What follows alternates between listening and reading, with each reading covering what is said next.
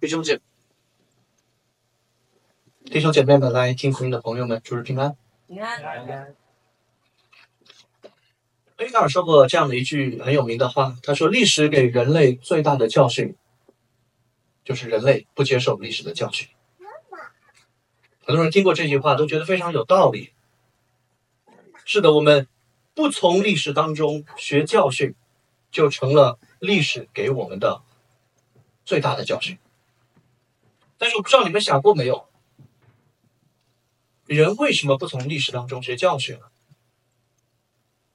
有没有可能，我们好好从历史当中学教训，从此我们就不再走弯路，就不再犯错误了呢？如果我们看一看历史，历史告诉我们这件事情是不可能发生的。尤其当我们来看整个圣经所启示出来的历史，我们会发现，在整个历史当中有三件事情。是不会改变的。第一，世人的犯罪堕落的光景，不管处在历史的哪一个时刻，都不会改变。第二，上帝的慈爱和他一切的属性，不管在历史的哪一个时代，也都不会改变。第三，那就是罪人对上帝救赎的需要，不管在历史的哪一个时代。也都不会改变，你们同意吗？明白。所以，当我们看到在历史当中有这样几个会改变的事情，并且开始带着这样的眼光来读旧约的经文，我们可能会发现那些遥远的故事，看起来似乎是神话一般的故事，可能终究离我们。并没有那么远。我们今天一同来看挪亚和洪水的故事。在开始之前，我们再一次祷告，寻求神的帮助。三一的上帝，求你打开我们的心，从而我们在这个主日可以来遇见。求你借着挪亚的故事，在现今的时代继续对我们说话。主，我们求你让我们看到我们时代的黑暗。求你让我们看到你审判的真实，更求你让我们看到你恩典的宝贵。爱我们的主，我们甚至在你面前求，因为我们活在主耶稣十字架的后来，求你让我们今天所看见的，甚至比当年挪亚所看见、所相信的加的清晰。求你让我们真实的遇见耶稣，清晰的认识耶稣，并且紧紧的跟随耶稣。我们如此祈求，奉靠耶稣基督的名，阿门。我想问我们当中有谁是今天第一次听说挪亚方舟的故事？没有人吗？如果有，你不好意思举手。我想说，我我代表教会格外的欢迎你。恩尼尔文华人教会不单单是一群信徒聚集的地方。也是任何人来认识上帝、遇见耶稣的地方。刚刚没有人举手，我猜你们或多或少都听说过挪亚方舟的故事。但是今天，我想邀请你们格外认真仔细的来看这段经文，来听这篇正道。因为在我自己从前的经验里面，我发现我很多的朋友信主很多年，都说他们很熟悉挪亚的故事。但是事实上，在我们对挪亚的生平的认识当中有很多的误解，所以我们今天一同就回到圣经，通过查考经文，我盼望在四十分钟之后，你不单单可以更了解挪亚，而且可以听见福音，甚至愿意相信耶稣。挪亚的故事记载在创世纪的第六章。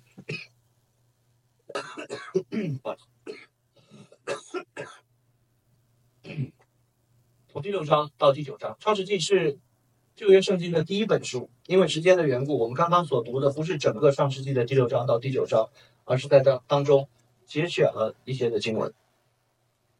但是在今天的正道当中，我会邀请你们看创世纪第六章到第九章当中关于挪亚的记载，我甚至会邀请你们来看这些经文的上下文，因为经过很多屏幕上很难全部打出来，所以最好的方式就是你们打开你们手中的圣经。我们今天格外的在你们每一个人的座椅上都放了一本圣经。最好的听讲道的方式就是打开你们手中的圣经，随着我们一起来看上帝在他的话语当中对我们所说的话。因为我深信，逐日的讲台不是牧师要对你们说话，而是上帝自己要对你们每个人说话。我们今天教育同学从三个方面来查考摩亚所信的福音，也是我们今天讲到的三点，分别是恩典。敬拜和立约。首先，我们来看今天的第一点：恩典。如果你手中的圣经请打开，我邀请你们一同来看一节经文，在创世纪的第六章第八节。创世创世纪六章八节这样写道：“唯有挪亚在耶和华眼前蒙恩。”这是圣经叙述当中，除了家谱以外，第一次提到挪亚的名字。上帝在这里非常清楚、非常明确、毫不含糊的告诉我们一件事情：挪亚的故事是一个恩典的故事，因为神说，唯有挪亚在神面前蒙恩。我们当中不少人家里有小孩子，我相信。你们家里也有儿童版的圣经。我们对挪亚方舟的这段历史的第一个误解，很有可能就来自于我们家里的儿童圣经。很多的儿童圣经给人这样的印象，用这样的话告诉我们：全地都在犯罪，只有一个人是圣洁的，他的名字叫挪亚，然后神就奖赏他，救赎他和他的全家。以这样的方式来，来向我们引入挪亚的故事，好像上帝要毁灭全地，是对全地的惩罚，保住挪亚一家，是因为挪亚是一个艺人。这是不是圣经的本意呢？我们回到这一局经文六章八节，在整个关于挪亚的故事的开篇，神第一句话就说：“唯有挪亚。”在耶和华面前蒙恩。我相信这句话的意思是不是挪亚的生命无可指摘、全然公义，这个世界都是黑暗的，挪亚一个人是光明的、是洁净的，配得神的救赎，而是这句话的意思是，这位活在上帝恩典当中的人，乐意遵行上帝的律法，并且在上帝的恩典当中被他自己所分别出来。上帝的恩典先于我们的异行，在旧约的词汇里面，尤其是在诗篇当中，我们读到艺人，读到罪人。这里的艺人不是指着律法之下的无可指摘，因为圣经告诉我们，没有艺人，连一个也没有。这里的艺人，在约翰加尔文的注释当中，他这样写道：不是全然完美。而是真实的生发对义的追求和对上帝的顺服。事实上，如果挪亚真的全然公义，他需不需要上帝的恩典？他就不再需要上帝的恩典，因为恩典的本质就是给我们我们所不配得的，这叫恩典。如果挪亚全然的公义拯救他，就不再是恩典，而是他所配得的工价。然而，经文告诉我们，挪亚在耶和华面前蒙恩。挪亚是一个艺人，上帝的恩典先于我们的异性。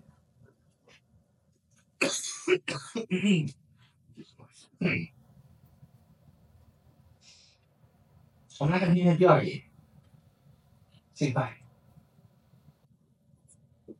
我们继续回到我们手中的圣经，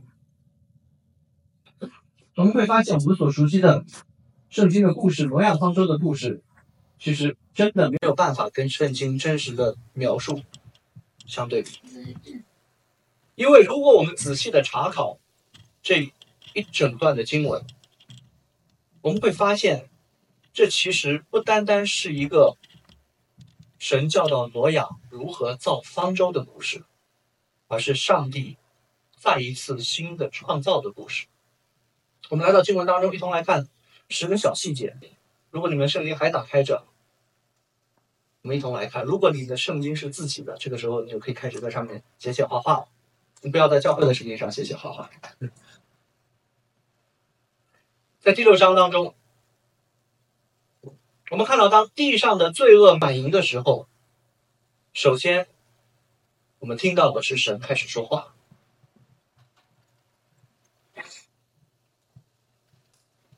当神开始对挪亚说话的时候，他的第一个命令是让他造一个方舟。方舟指的就是一个方的空间。我们十个小细节是第二个，第三个小细节六章十四节，你要用戈斐木造一只方舟，分一间一间的造。意思是这个方舟是不是一个大通铺？不是，里面有隔间，一间一间的造。第四个小细节，第十四节当中，我们继续看，分一间一间的造，里外抹上松香。松香是为了干什么？是为了防水，对不对？为了防水，从而这个方舟可以在水里漂。我们可以想象这样的一个画面，在一片大水当中。中间，神为他的百姓存留一片干地。第五个细节，第十六节，我们读到这里的方舟被分为上、中、下三层。方舟上边要留透光处高一种，方舟的门要开在旁边。分舟方舟要分上、中、下三层，记住这些细节。第六个细节。有人住在这方舟里，对不对？六章十八节，你同你的妻与儿子儿妇都要进方舟。第七个细节，方舟里面有各种动物，除了人之外还有动物。神用一个词来描述这些动物，神用这个词叫“各从其类”。第六章二十节。飞鸟各从其类，牲畜各从其类，地上的昆虫各从其类。第八个细节，这些各从其类的飞鸟、昆虫这些动物，是不是挪亚跟他太太一个一只一只抓过来的？不是，是怎么来的？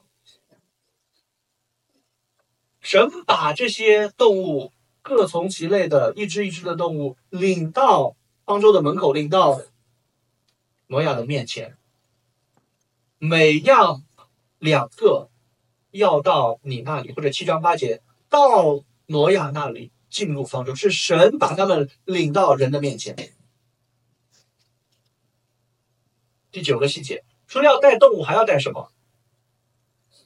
还要带食物。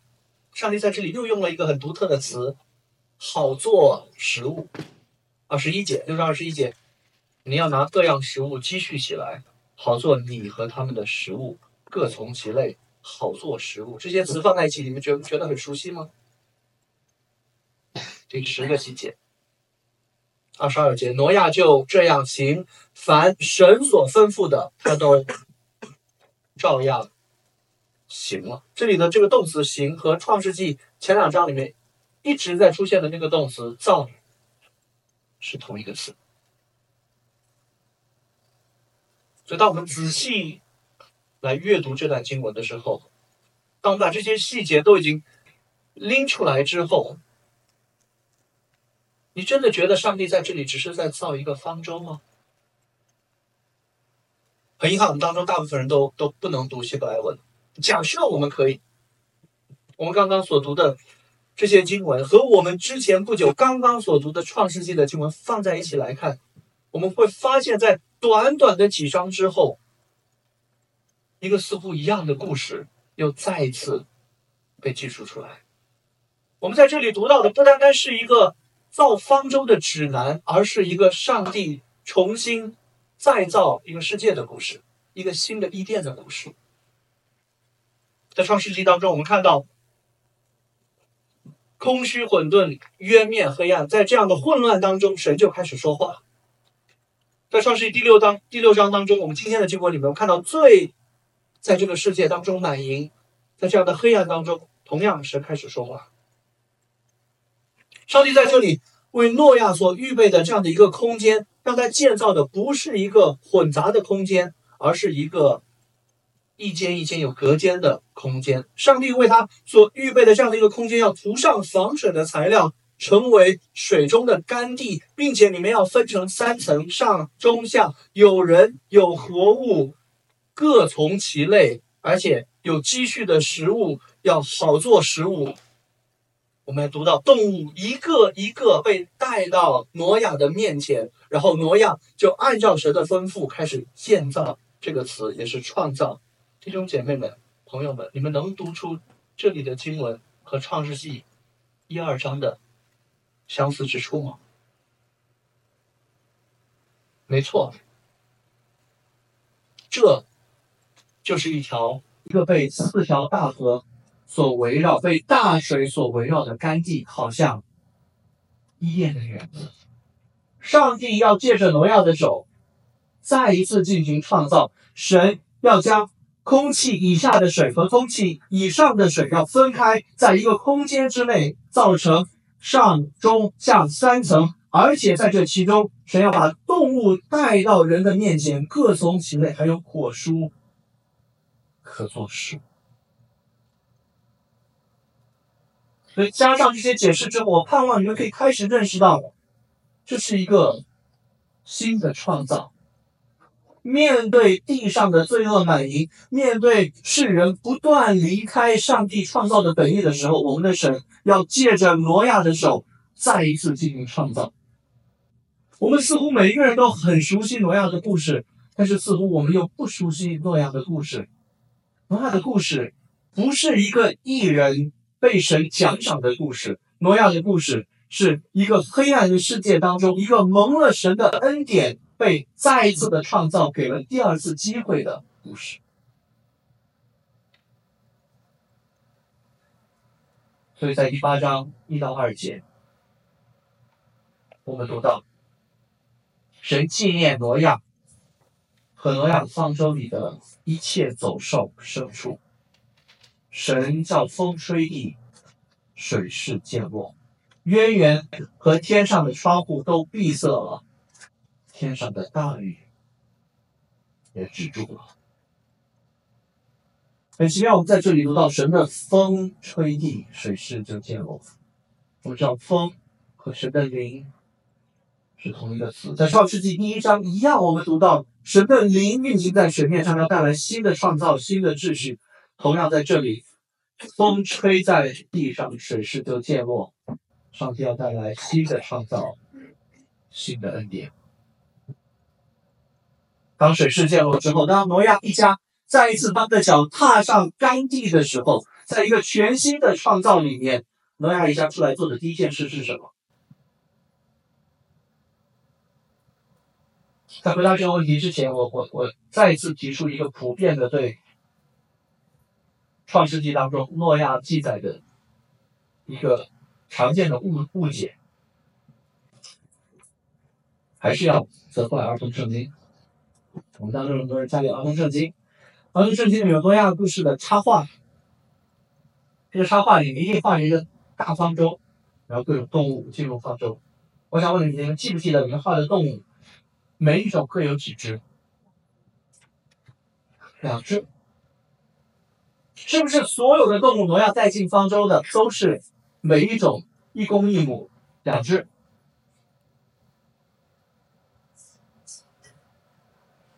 我听到有人说七了，有些动物不是两只。我们看到来到第七章，我们来看这段经文，第七章第二节、第三节。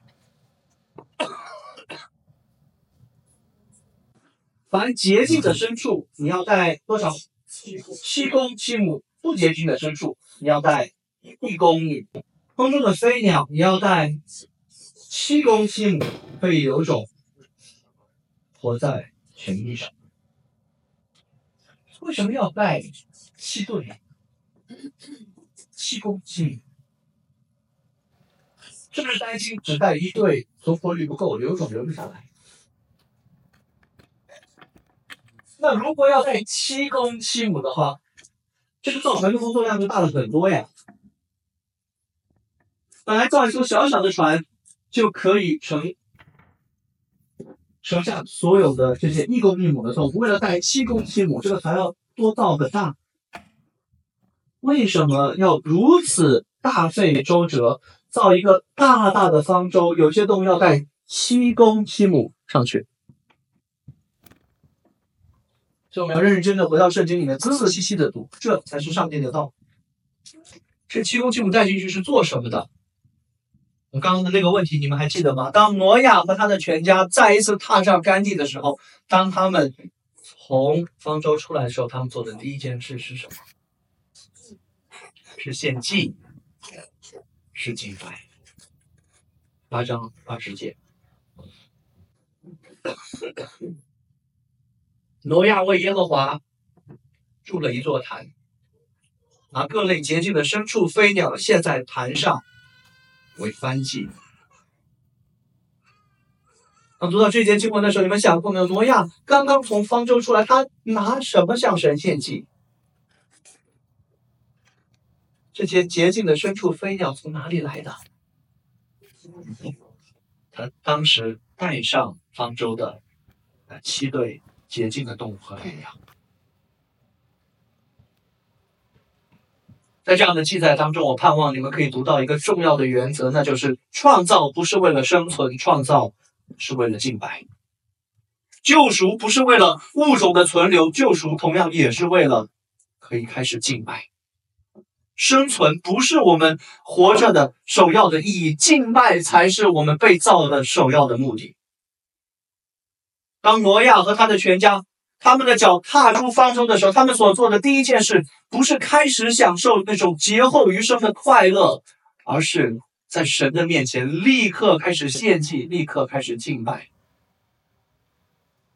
因为当我们开始敬拜的时候，我们就找到我们被造的最真实、最核心的目的，我们内心的最深的那个洞，在我们敬拜当中就被填满了。在我们今天敬拜开始的时候，我们一起朗读了威斯敏斯特想要一个答的第一问：人生的首要目的是什么？答案是，人生的首要目的就是荣耀上帝，并以他为乐，直到永远。敬拜是我们被造的最首要的目的，敬拜也是我们被救赎的最首要的目的。这也是为什么我们建立一间新的华人教会。这是为什么我们每个星期天要在这里主日敬拜，因为敬拜上帝是我们人生首要的目的。我们太多的时候，我们自己读圣经，我们读挪亚的故事，我们好像很熟，但是好像又没有读懂。我们就好像读女娲补天、大禹治水一般的方式来来读挪亚方舟的故事，我们误解了圣经的本意。挪亚方舟首先是一个恩典的故事，是一个救赎的故事，同时也是一个敬拜的故事。而上帝恩典的救赎，在他后来的下一个举动当中，更清晰的被表达出来了。我们来到今天的最后一点，里约。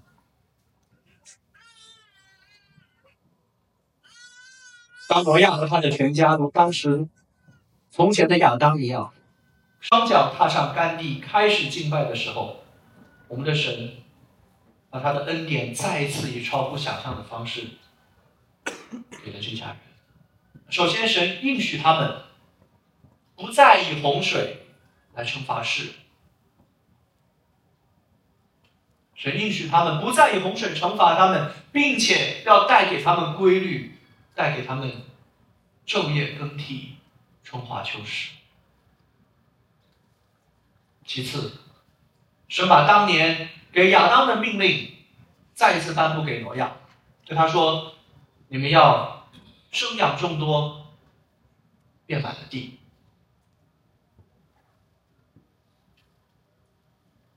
而是上帝所赐给挪亚的这样的恩典当中，我们最熟悉的、我们印象最深刻的，可能是那个立约的记号。九章十三节，我们很熟悉这个记号。我把红放在云彩中，这就可做我与地立约的记号。我们都见过彩虹，你们觉得彩虹挂在天上？是不是非常的美丽？很多人看到彩虹就拍张照片，发一个朋友圈，配上一些经文。但是几乎所有的圣经学者，甚至是研究圣约圣经的系统神学家们，都一致的认为，当挪亚看到彩虹的时候，他的心情和彩虹对他来说的意义，可能和今天你我看到彩虹的时候会不太一样。首先，我们需要认识到。这是整个历史当中第一次出现彩虹，在这之前没有出现过。所以当挪亚看到这个红的时候，他的第一反应很有可能是害怕。天上挂起一道湖，让挪亚的全家心生敬畏。其次，我们需要留意这里的和合本的翻译用的词其实不是彩虹，是什么词？没有彩啊，红，在 ESV 的英文的翻译当中，把它翻译成 “bow”。我相信这是对对原文忠实的翻译，因为我们知道 “bow” 这个词除了可以理解为彩虹红之外，还可以理解为什么？弓。对不对？宫殿的宫，所以这是上帝与人立约的记号。上帝把一个红放在天上，上帝把一个弓放在天上，这个立约的记号，同时也标志着被约的代价。我们要知道，在当时的时代，没有核武器，没有洲际导弹，弓就是最可怕的武器。而上帝用红立约，也标志着这约的代价，被约的代价。这把弓指向哪里？指着地还是指着天？指着我们自己，还是指着上帝自己？历史一直都在重蹈覆辙，我们还是会犯罪，我们还是会被约，但是谁要承受这被约的代价？谁要承受这犯罪的后果？这个宫所指向神的儿子，为我们的罪付上代价。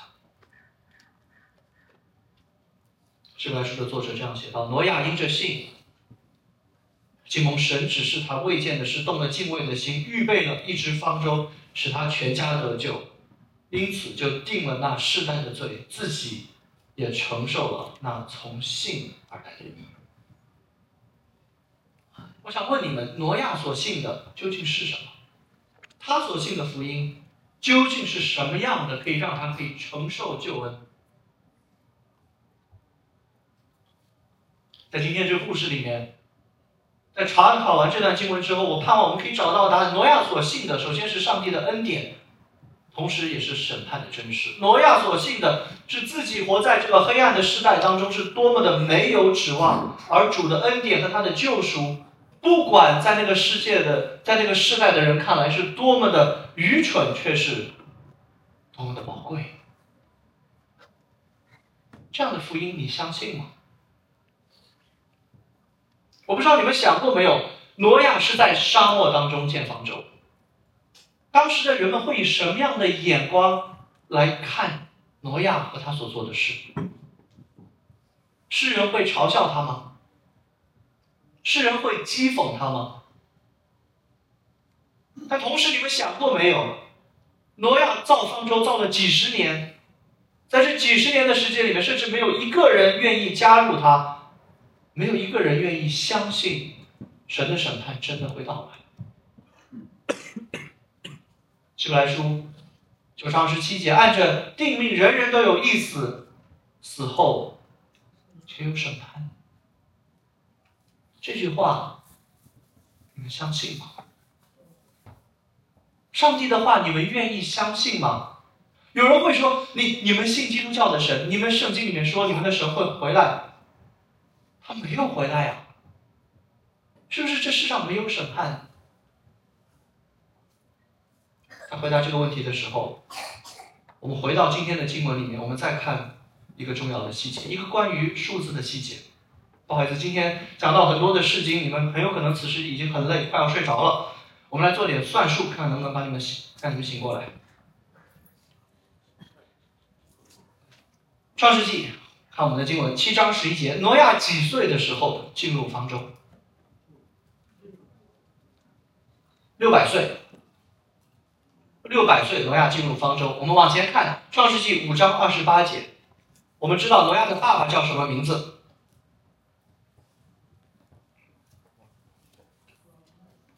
叫拉麦，拉麦几岁生挪亚？一百八十二岁。所以第一个问题，如果拉麦没有早死，当挪亚进入方舟的那一年，拉麦应该多少岁？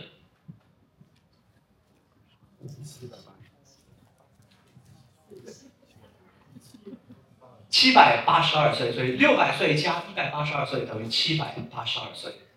醒过来了哈。还有一个问题，那再看一处经文，五章二十五节，拉麦的爸爸叫什么名字？马土沙拉。马土沙拉几岁生拉麦？一百八十七岁。所以第二道数学题，挪亚进入方舟的那一年，他的爷爷马土沙拉几岁？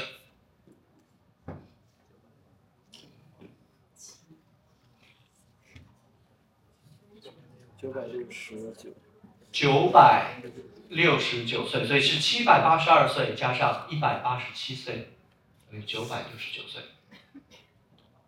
在整本圣经里面，活最长的一个人是谁？马土萨拉，他活了多少岁？九百六十九岁，五十二世纪间，马土萨拉共活了九百六十九岁，就死了。我们看到圣经是多么的严谨，也是多么的注重细节，这是圣经独特的美丽。我盼望我们可以通过仔细的读经，可以开始享受，可以开始欣赏。那你们知道马祖萨拉这个名字是什么意思吗？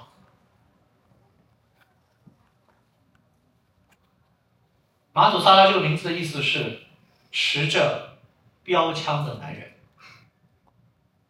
或者说的更直白一点，叫箭在弦上。马祖萨拉，他活九百六十九年，成为圣经里面活得最久的一个人，不是偶然，因为他的名字就是他一生的使命。他一生的使命就是箭在弦上，持着标枪，意思是只要我还活着，这个箭就不会被射出去，这个标枪就不会被射出去，洪水就不会到来，上帝的审判就不会到来，世人就还有机会悔改。但是只要我死了。这个箭就射出去了，这个标枪就打出去了，日子就到了，洪水就会降临。有人读创世纪会说：“你们信的基督教的神降四十天的洪水实在是太残忍了，毁灭世界。”但是他们忘记问一件事：你们基督教的神让马土萨拉活了整整九百六十九年，给世人九百六十九年的机会来悔改。人还是没有悔改，不是这个世界没有审判，不是这世上没有神，而是我们的神还在忍耐我们，还在等候我们，还在给我们机会来悔改，来遇见耶稣，来相信耶稣，来跟随耶稣。不会因为我们不相信审判，审判就不会到来。但与此同时，只要耶稣基督还没有来，我们就还有机会悔改，还有机会相信，并且活在这个时代当中的我们，我们所相信的福音可以比挪亚当年所相信的更加的具体、更加的清晰。我盼望你们在经文当中可以留意到一点，那就是从挪亚开始有一个格外的恩典，那就是世人可以开始吃肉了。九章三节，凡活着的动物都可以做你们的食物，这一切我都赏赐给你们，如同菜蔬一样。要知道，从亚当以来，从来没有人吃过肉，从来没有人把一块肉那软软红红的东西放在嘴里嚼一嚼。你们渐渐会越来越了解我，随着你们越来越多了解我，你会发现我是一个彻头彻尾的肉食动物，我什么肉都爱吃，无肉不欢。所以从挪亚开始开荤了，这是一个好消息。但你们想一想，在挪亚之前，这些动物它们被造是用来做什么的？在挪亚之前，这些动物被造的目的只有一个，就是用来献祭。这些动物是用来献祭用的，也就是说，动物是专属耶和华的，而从挪亚开始，这专属耶和华的被分给了我们。虽然可以吃肉，但是这里还有一个明确的规定：带血的肉标志着是有生命，不可吃。直接给了理由，因为人的生命是按照神的形象所造的，所以他要看重，他要保护，所以带血的肉不可吃。在这样的遗文当中来纪念生命的宝贵。我们可以说，我们的信心。比挪亚当时可以更加的具体、更加的清晰，因为我们知道，在一个晚餐上有这样的一句话被说出来：“这杯是用我的血所立的新约，你们每逢喝的时候要如此行，为的是纪念我。”们比挪亚更有福，因为我们所相信的这个信息的对象已经来到我们当中。那把挂在天上的红，那把弓箭已经被射在耶稣基督的身上，在耶和华面前蒙恩的，不单单是挪亚和他的全家，而是所有上帝的百姓，上帝的教会。在挪亚之约当中，神说血代表生命，每一个流血的人都要血债血偿。在耶稣基督与我们所立的约中，我们看到他的血的流出。就是为了偿你我的罪，因为在十架之外没有别的办法可以使我们逃脱审判，也没有别的办法比十字架更好的向我们彰显神的恩典。我们和挪亚所信的是同一个福音，但是却更加的清晰，更加的具体。我们所信的是我们的罪孽如此的深重。上帝的审判如此的真实，以至于我们的主必须要为我们钉在十字架上。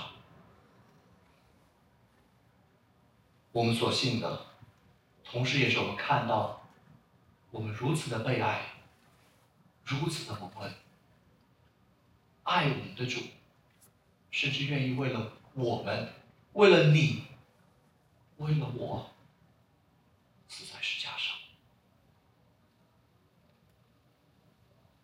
历史给人类最大的教训，就是人类不接受历史的教训，意味着我们还是会犯罪，我们还是会背逆，我们还是会重蹈覆辙。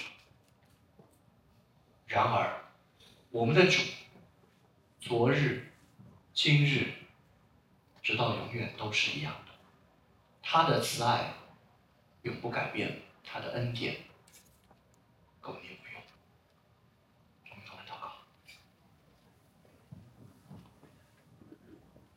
主耶稣基督，我们感谢你，感谢你为我们承受罪的刑罚，感谢你的十字架，感谢你用保险与我们立下永约，从而我们知道我们的罪孽深重，也知道你的恩典浩大。求你使我们相信挪亚所相信的福音，相信审判的真实，更相信你恩典的真实。耶稣基督，求你使用我们的生命来荣耀你、敬拜你、以你为乐，直到永远。阿门。阿门。